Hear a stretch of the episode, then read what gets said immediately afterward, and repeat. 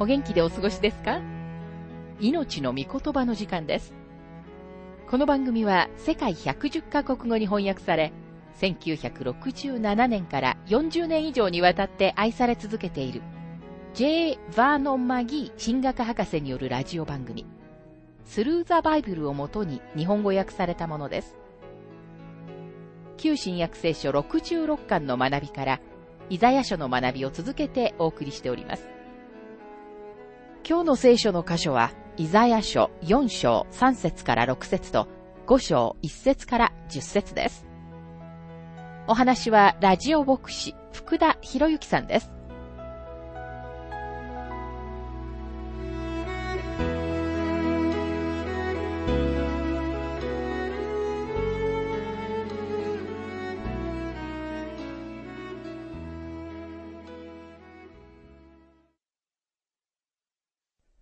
イザヤ書4章の学びをしていますが、4章の3節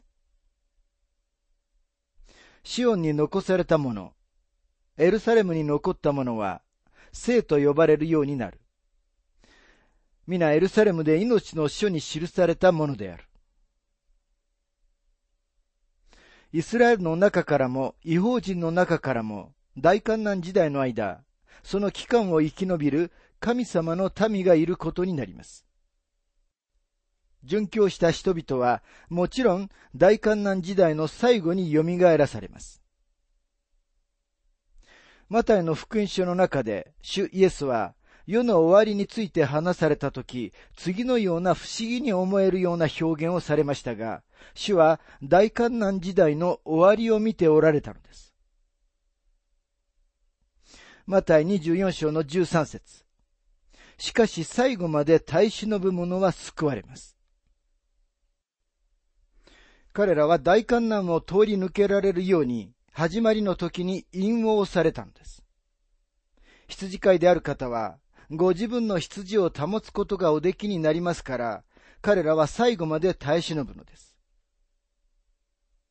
目次録7章にも同じ考え、つまり大観難時代の始まりに引用され、その時代を通ったユダヤ人と違法人の数えきれぬほどの群衆について書かれているのです。イザヤ書4章の4節主が裁きの霊と焼き尽くす霊によって、シオンの娘たちの汚れを洗い、エルサレムの血をその中からすすぎ清めるとき、ゼカリア書3章の一節にはこのように書かれています。その日ダビデの家とエルサレムの住民のために罪と汚れを清める一つの泉が開かれる。神様の民は御国に入るために準備ができていなければなりません。このことはとても適切な質問を引き出します。それは、あなたは今日天国に行く準備ができていますか？という質問です。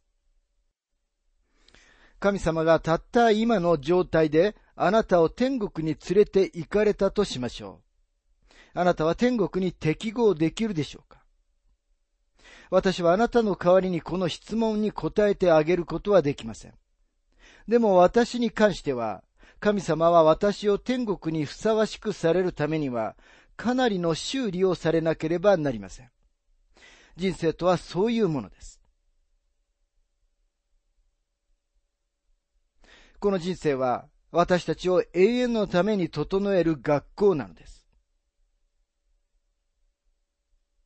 多くの人たちはこの人生が全てだと思う悲しい間違いを犯します。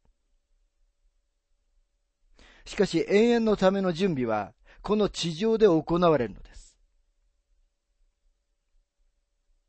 神様があなたをそのまま天国に連れて行かれたとしたら、あなたは丸い穴に四角い杭を入れようとするようなものではないでしょうか。ですから主は私たちを変えられなければならないのですと、マギー博士は述べています。イザヤ書4章の5節主はシオンの山のすべての場所とその会合の上に、昼は雲、夜は煙と燃える火の輝きを創造される。それはすべての栄光の上に、大いとなり、仮用となり、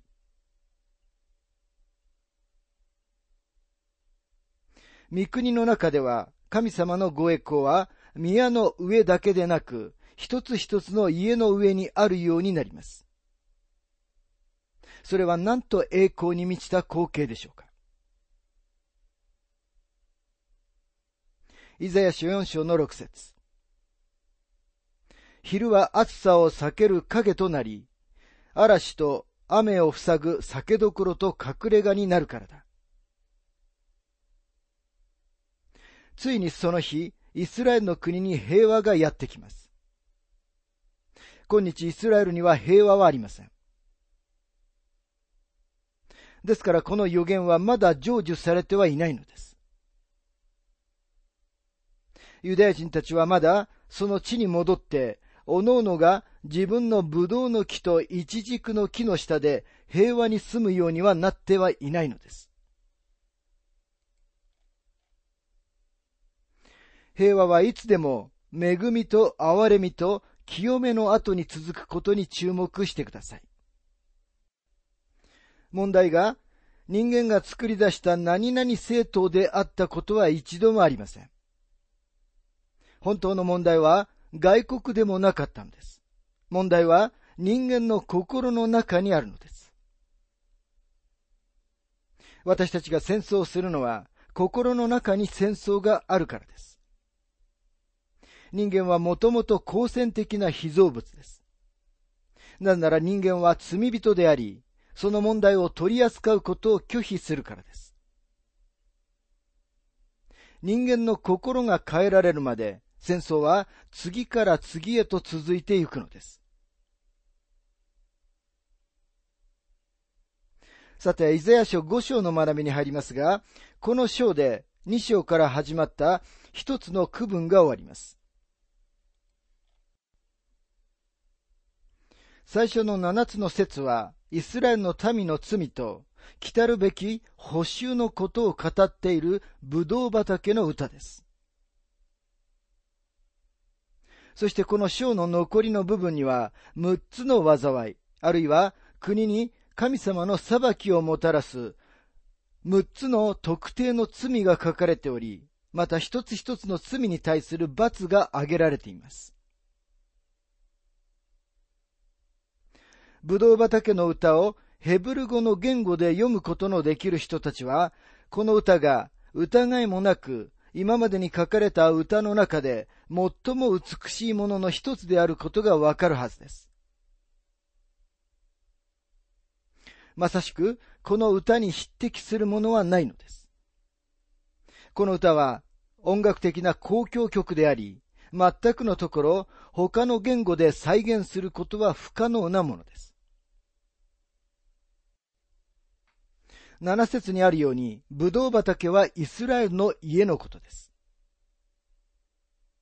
したがってブドウ畑は、聖書の中で植物の世界から取られたイスラエルの民全体を指す比喩の一つとなります。一軸の木がもう一つの比喩として使われています。主は死なれる前にブドウ畑の例えを語られましたが、主は明らかにイスラエルの家全体のことを指していました。そのことがマタイによる福音書21章の33節から46節に書かれています。イザヤ書の中で預言者は切迫した北王国のアッシリアへの補修と南王国へのバビロンへの補修を宣言します。マタイの福音書の中では、主イエス・キリストは、神様が彼らの70年のバビロン捕囚からの帰還の時に、イスラエルに二度目のチャンスをお与えになったことが示されました。でも民が神様の御子を拒絶したことが、もっと大規模で深刻な離散を招くことになったのです。さて、それでは、ブドウ畑の歌を聞いてください。イザヤ書5章の一節。さあ、我が愛する者のために私は歌おう。そのブドウ畑についての我が愛の歌を。我が愛する者はよく肥えた山腹にブドウ畑を持っていた。我が愛する者とは主イエス・キリストです。主はイスラエルのメシアであり、世界の救い主です。よく肥えた山腹にと書かれていますが、土には何の問題もないのです。問題は、ブドウ畑そのものです。つまり、ブドウに問題があるのです。七節にははっきりと、ブドウ畑はイスラエルの家であると書かれています。ブドウ畑はユダです。教会やその他のものではありません。それははっきりしています。これらのことに関して私たちは推測する必要はありません。神様は再びイスラエルに対するご自分の告訴を考えるために私たちを法廷に招かれます。そして神様に耳を傾け、神様のイスラエルに対する告訴に耳を傾けた瞬間、あなたは自分が非難されていることに気づくのです。イザヤ書5章の2節彼はそこを掘り起こし、石を取り除き、そこに良い葡萄を植え、その中に櫓を立て、酒舟までも掘って、甘い葡萄のなるのを待ち望んでいた。ところが水葡萄ができてしまった。神様はイスラエルをエジプトから連れ出され、彼らを約束の地に置かれました。神様は彼らが義の実を結ぶことを期待され、彼らがご自分の皆を崇めることを求められました。しかし彼らは失敗しました。イザヤ書5章の3節そこで今、エルサレムの住民とユダの人よ。さあ、私と我がブドウ畑との間を裁け。神様はこの人々に神様の正しさとイスラエルの罪を正しく裁くようにと求められます。とても率直に言いますが、自分の人生を見たとき、あなたは神様に不平を言うことができるでしょうか私は癌になったとき、どのように自分が泣き言を言い、泣きわめいたかを覚えています。主は不公平だと思いました。その後私は一人で病院のベッドに横たわって自分の人生を見つめる機会が与えられました。確かに神様は間違ってはおられませんでした。間違っていたのは私で、私がその間違いに立ち向かう必要があったのです。私たちは自分が何か特別なものであるというような考えを捨ててしまう必要があります。神様は私たちに何一つ不正なことはなされません。何一つ間違ったこともされません。あなたや私が間違っているのです。神様ではありません。とマギー博士は述べています。イザヤ書5章の4節我が葡萄畑になすべきことで、なお何か私がしなかったことがあるのかなぜ甘い葡萄のなるのを待ち望んだのに、水葡萄ができたのか神様は彼らが義の実を結ぶために、ご自分は彼らのためにすべての準備をしたと言われます。このような状況下での彼らの失敗は全くもって深刻です。イザヤ書5章の5節から6節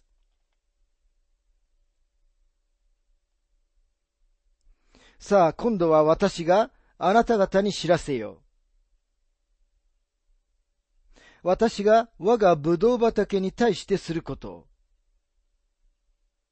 その柿を除いて、アレスタレルに任せ、その石垣を崩して踏みつけるままにする。私はこれを滅びるままにしておく。枝は下ろされず、草は刈られず、茨と踊るが生い茂る。私は雲に命じて、この上に雨を降らせない。これはこれから訪れる両方の王国の補修のはっきりとした予告です。500年以上の間、神様は世界の大きな国々が三つの大陸の架け橋であるパレスチナに入らないようにしておられました。イスラエルの子らの周りに神様は壁を巡らされたのです。何度も神様は彼らを裁くことがおできになったのに、誰も彼らに手を触れることを許されませんでした。でも今神様は言われます。あなた方は私の葡萄畑だ。私はあなた方の周りに柿を巡らせた。だが今、私はその壁を打ち壊そう。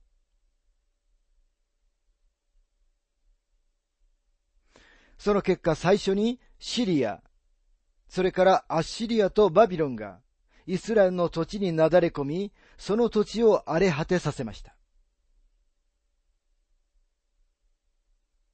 そして今日、その土地につぎ込まれたすべての努力にもかかわらず、その地は今もとても荒廃したように見える場所です。神様がその地を裁かれたからです。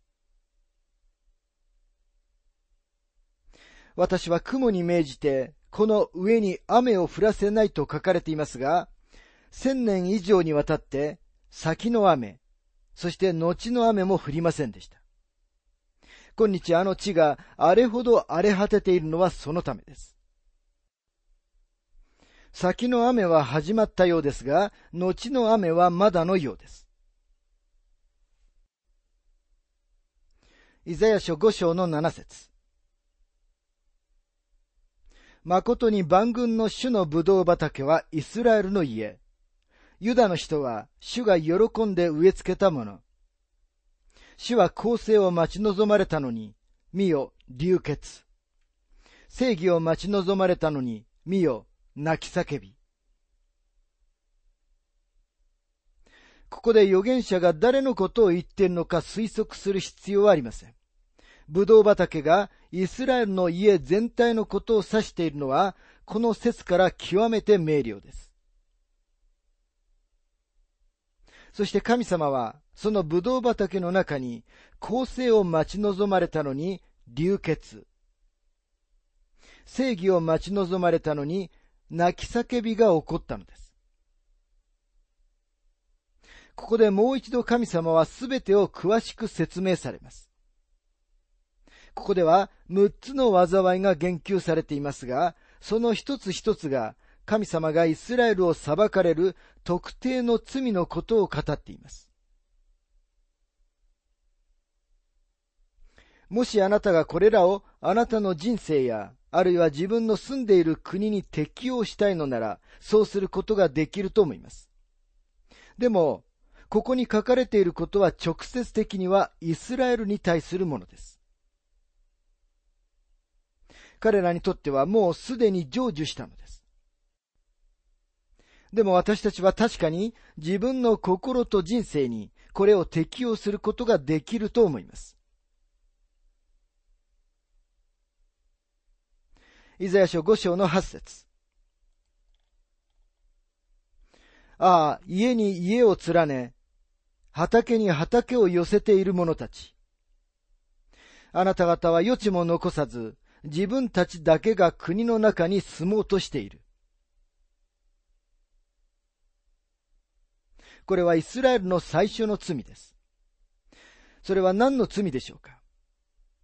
この罪は目の欲です。はっきりと言えば、むさぼり、貪欲のことです。コロサイ人への手紙3章の5節でパウロは貪欲について次のように警告しています。ですから地上の体の諸部分、すなわち不貧困、汚れ、情欲、悪い欲、そしてむさぼりを殺してしまいなさい。このむさぼりがそのまま偶像礼拝なのです。むさぼりは偶像礼拝です。貧しく弱い人たちを犠牲にしてビジネスが拡大していました。そのようなことがイスラエルでは起こっていたのです。貧しい人たちは搾取されていました。貪欲に富が集められるために、そのようなことが行われていました。貪欲な富の追求の唯一の理由は、もっと土地が欲しい、もっと財産が欲しいという悪ことを知らないむさぼりでした。神様はそのために民を裁かれます。ここに書かれているのは悲しい物語です。光景は大きな農家の集合体の一つです。イザヤの時代、民は農業に携わる人々でした。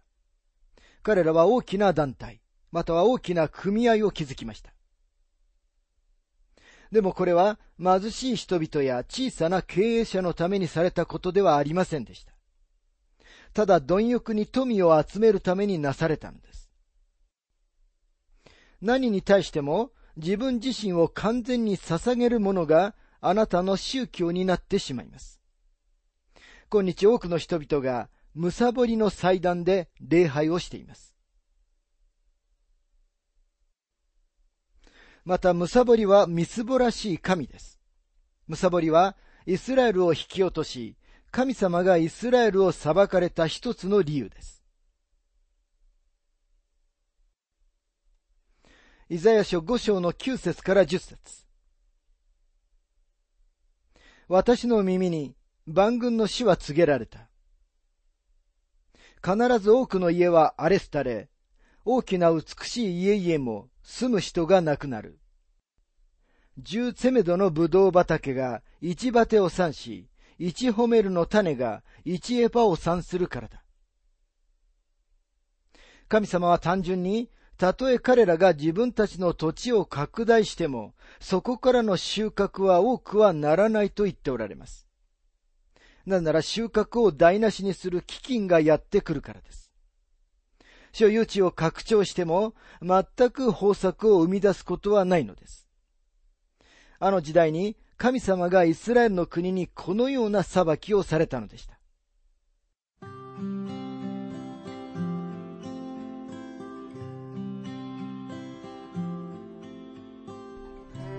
命の御言葉お楽しみいただけましたでしょうか？今回は、ブドウ畑の歌というテーマで、イザヤ書4章3節から6節と5章1節から10節をお届けしました。